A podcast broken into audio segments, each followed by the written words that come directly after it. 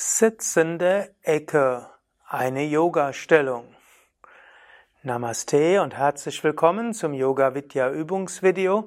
Mathilda und Sukadev begrüßen dich zu einer Yoga-Stellung, die nennt sich Sitzende Ecke, auch Baddha Konasana. Kona heißt Ecke, auch Winkel und Baddha hat hier etwas mit Sitzen zu tun und sitzende Ecke kann auch genannt werden Grätsche oder sitzende Eckhaltung, Eckstellung, Eckepose und so weiter. Du beginnst, indem du die Beine ausstreckst und dann gibst du die Beine etwa 90 Grad auseinander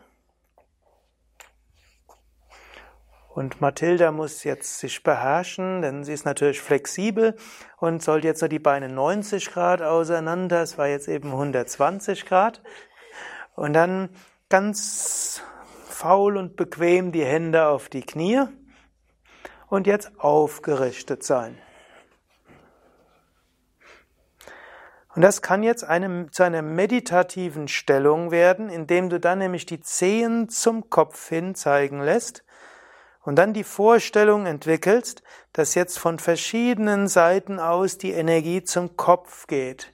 Zum einen durch die Wirbelsäule nach oben, dann über die, Hände, die Knie und Hände und Schultern zum Kopf und über die Zehen zum Kopf. Und wenn du dann die Augen schließt, dann kannst du dich konzentrieren auf den Punkt zwischen Augenbrauen oder die Scheitelgegend und so kannst du dir vorstellen, dass sowohl von der Wirbelsäule die Energie dorthin geht, als auch natürlich von der Vorderseite des Rumpfes nach oben geht, also auch über die Knie und Arme dorthin, wie auch zu den, von den Zehen dorthin geht. Und all diese Energielinien treffen sich entweder im Agnya oder im Sahasrara Chakra und dort kannst du dich dann drauf konzentrieren. Ausgehend von dieser Eckenhaltung gibt es jetzt noch natürlich verschiedene Variationen. Zum einen kannst du daraus eine Vorübung für den Lotus machen. Du kannst jetzt nämlich die Kanten der Füße nach außen geben und versuchen bei angezogenen Füßen die Fußkanten ganz auf den Boden zu geben. Da kann man eventuell mit den Händen so ein bisschen drehen. Grundsätzlich gilt, wenn es dir gelingt, in dieser 90 Grad Grätsche, die Fußkanten auf den Boden zu bringen, während die Füße gebeugt sind, dann bekommst du ausreichend Flexibilität in den Hüften. Denn die Lotusflexibilität ist letztlich hauptsächlich eine Rotation im Hüftgelenk. Wenn du jetzt so siehst, hier ist die Oberschenkel gedreht und jetzt bräuchtest du nur das Knie zu beugen und auf die Oberschenkel zu geben. Mathilda wird es gerade vormachen. Du wirst dann sehen, dass wenn der Fuß auf dem Oberschenkel ist, es ist diese Rotation, die im Oberschenkel ist.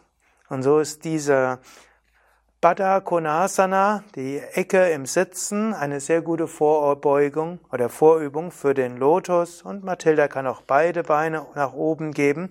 Und so siehst du diese Rotation. Viele Menschen meinen ja, sie hätten Knieprobleme und könnten deshalb nicht den Lotus machen, aber es hat eigentlich weniger mit dem Knie zu tun. Du brauchst die Rotationsflexibilität in der Hüfte, die bekommst du aus dem sitzenden Winkel und dann brauchst du auch noch die Schmetterlingsflexibilität, aber das ist ein anderes Video. Es gibt noch eine zweite Variation, was du natürlich in der Ecke machen kannst, das ist nämlich die volle Grätsche. Und da freut sich Mathilda, denn sie hat halt eine gute Flexibilität, die Beine weit auseinander geben und du kannst dann probieren, das Becken weiter nach vorne zu schieben, so weit wie du kannst. Und dann kannst du entweder probieren, ganz gerade zu sein und beim gerade sein die Fersen immer weiter nach außen geben, vielleicht zwischendurch auch das Becken mal heben, um es weiter nach vorne zu schieben und irgendwann kannst du dann immer mehr dich der 180 Grad äh, Linie nähern. Wenn du von hier nach vorne dich beugen willst, ist es übrigens besser, nicht in der, in der maximalen seitlichen Dehnung zu sein, sondern etwa 10 Zentimeter mehr zur Mitte zu kommen. Mindestens ist das die Meinung von manchen Sport und Spezialisten, die sagen, dass man in der Vorwärtsbeuge bei gerätschten Beinen nicht in der maximalen Grätsche sein sollte. Aber das heißt nicht, dass du sehr stark innen sein solltest, aber zehn Zentimeter näher, als du maximal könntest. Denn wenn du dich jetzt nach vorne legst, dann wirst du merken, das wird schon ausreichend sein. In früheren Zeiten wurde mal gerne gewippt in die Vorwärtsbeuge.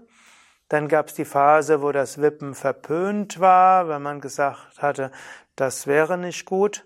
Und heute gibt es wieder die Aussage, wem das Wippen gut tut, der kann es sanft machen, wem es nicht gut tut, der lässt es sein.